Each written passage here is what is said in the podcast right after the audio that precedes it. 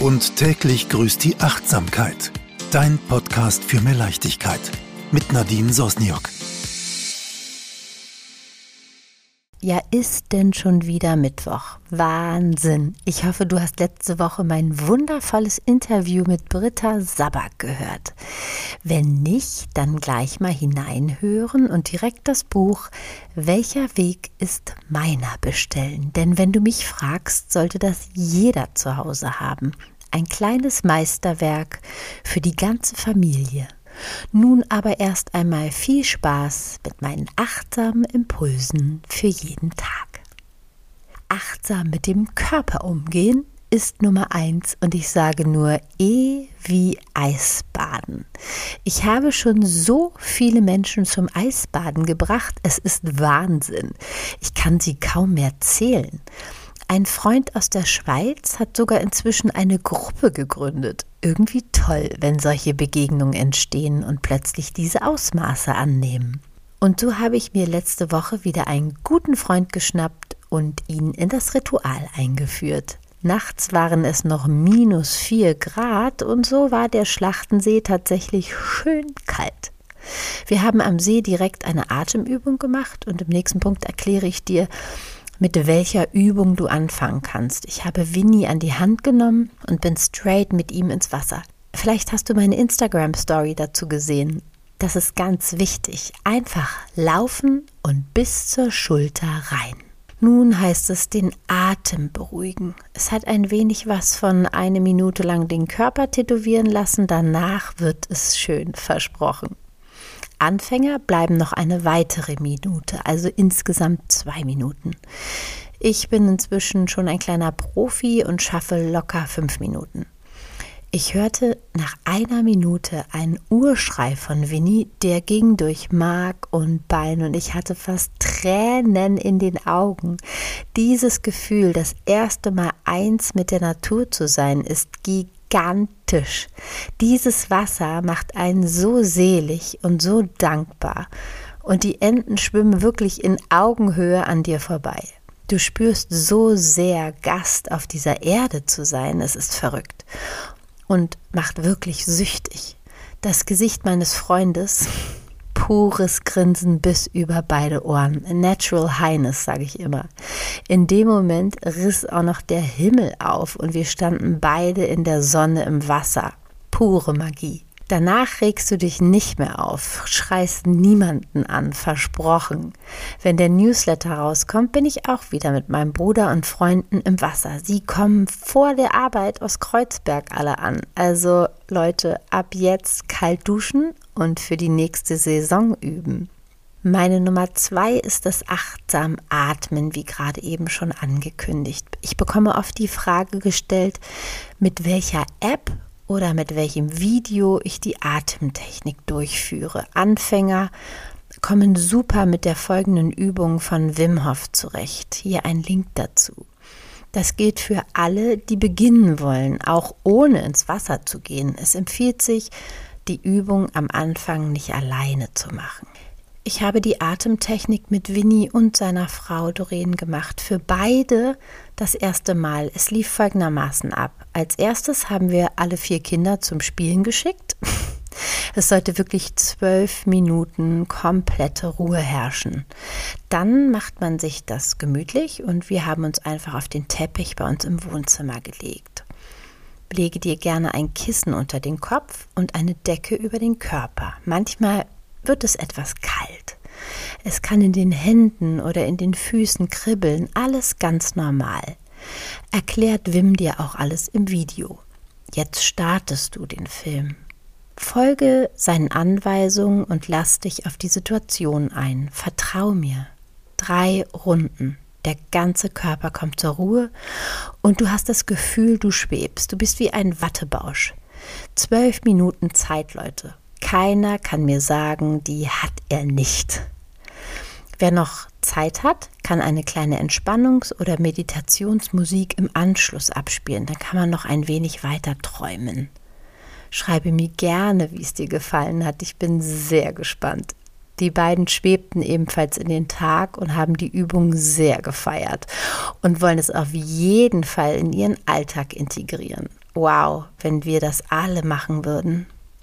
Nummer drei ist achtsam lesen. Letzte Woche habe ich eine Podcast-Folge mit der TV-Moderatorin und Journalistin Clarissa Correa da Silva, auch bekannt als Clari aus Wissen macht A und der Sendung mit der Maus aufgenommen.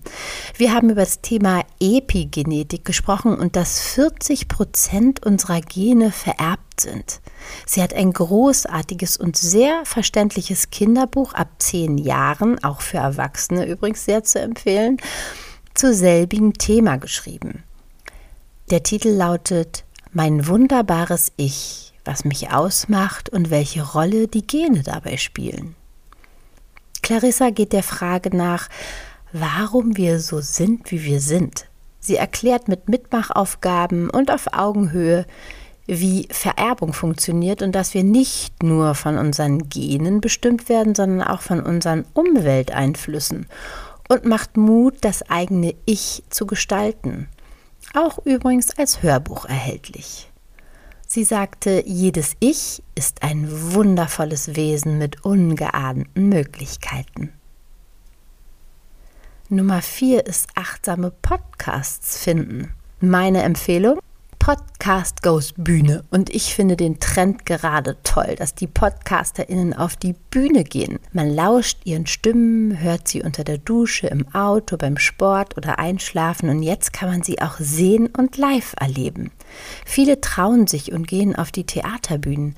Checkt mal aus, ob eure Lieblinge auch schon on Tour sind. Ich hatte mir vor langer Zeit zwei Karten für die Show von Diplompsychologin Franka Schiruti und ihrem Ehemann Psychiater Christian Weiß von dem erfolgreichen Podcast Psychologie to go gekauft.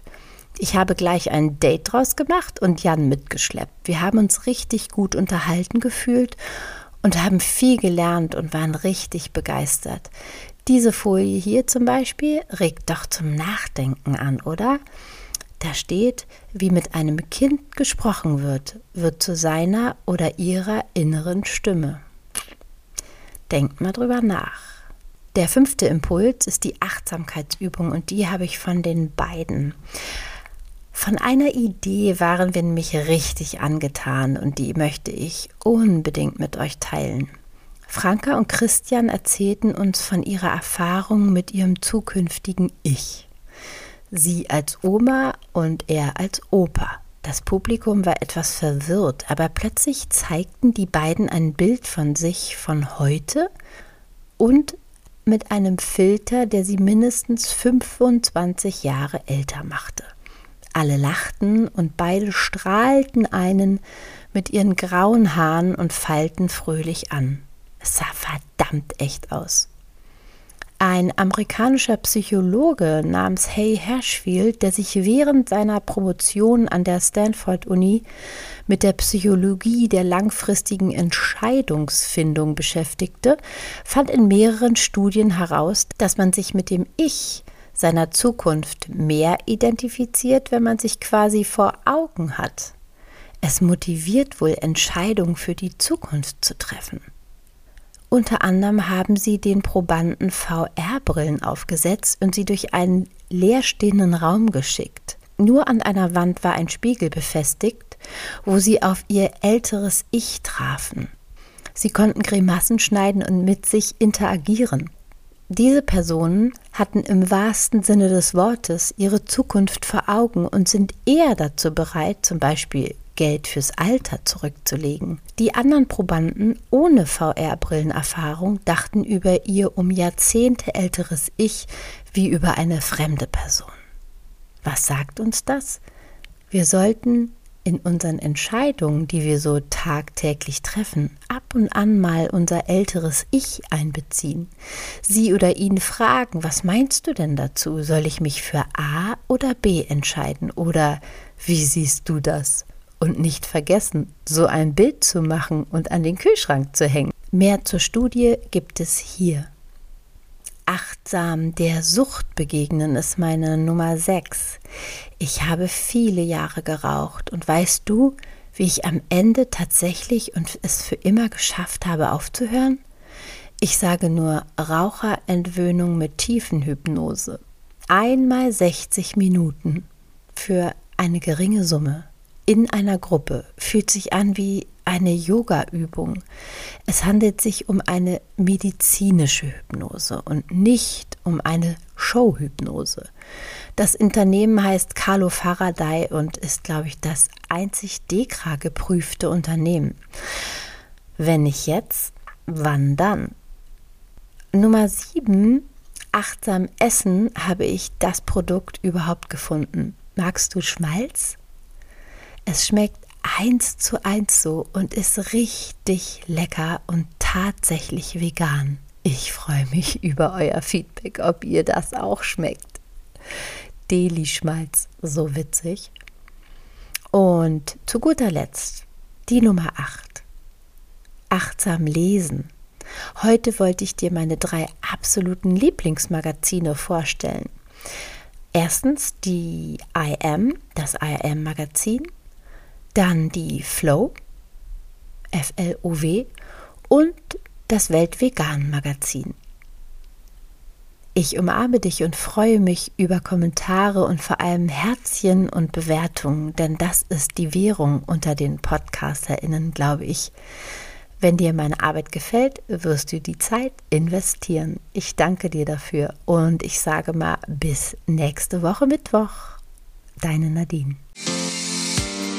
Und täglich grüßt die Achtsamkeit. Eine Kooperation mit dem Familienblog hallobloggy.de.